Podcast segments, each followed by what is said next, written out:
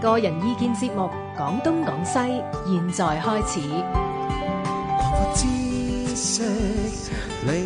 域，網絡文化通識，free as the wind。講東講西。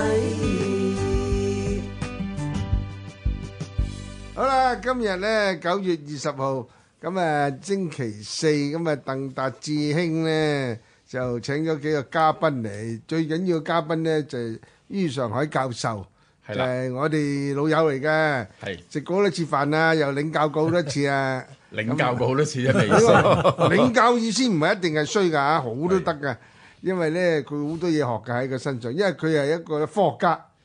科學家咧香生港唔係香咁啊港生物科技協會主席。哦，今日第一次於上嚟，海所以特別介紹下佢，係係啦啊，，嗯咁佢經歷過好多學校啊啲嘢㗎啦，即係我識佢嘅時候咧，當時佢喺科大嘅，係啊咁係啊由即係由美國斯坦福大學嚟香港科大，跟住喺北京大學好多年啦，係啊咁而家教書嗯又係啦，翻返嚟香港又做呢個生物科技發啊展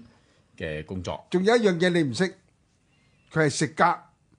誒，佢係其實音樂嘅，嗯，彈琴唱歌嘅，係唱歌，但係啊又食音樂過好多家係好多方面嘅，係好多方面，咁啊帶我去食啊，係。哇，真係美味啦！以後咧，我成日追住佢去食啊。 咁啊，仲有 Albert 啦嚇，Albert 誒嚟過， Albert 曾啦啱係啱啦上兩個禮拜至嚟過，曾浩仁係一齊同我哋講電曾影，誒曾浩啱講仁電影嗰次嚇。係啦，咁啊星光伴好啊我心係啦，咁啊，首先咧講講好多聽眾問咧，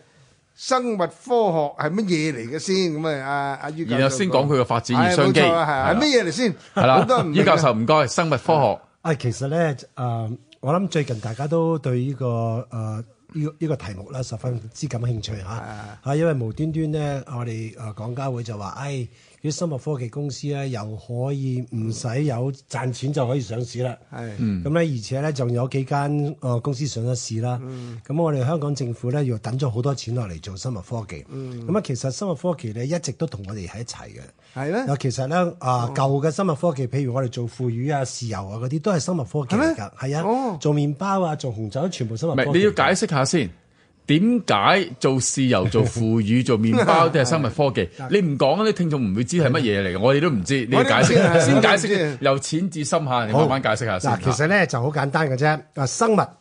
加上科技，嗯即係用生物嘅嘢嚟做到啲科技嘅嘢，係啊咁咧能夠幫一件事情咧，咁啊去得更加快啦，嗯啊咁咧其實咧其實真正嘅現代化嘅生物科技咧，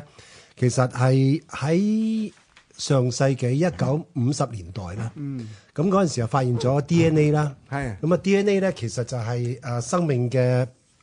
密碼嚟嘅。最早咪話係啦，嗯咁啊明白咗佢之後咧，就至明白咗點樣去更加利用呢、個呃基因啦，嗯咁嚟、做好多嘅嘢。所以而家咧 喺呢幾年進步到咧係好快嘅，嗯啊咁其實咧我哋好多時候咧啊都唔記得咗，其實科技咧係慢慢進步到今日嘅時代嘅。其實你你記唔記得嗰陣時有原子粒收音機啊？嗯係有啊，其實嗰個叫微電子嘅發現嚇，啊咁、之後咧就有啲新物料嘅發現，咁呢兩個咧我哋叫做啦科技嘅誒、呃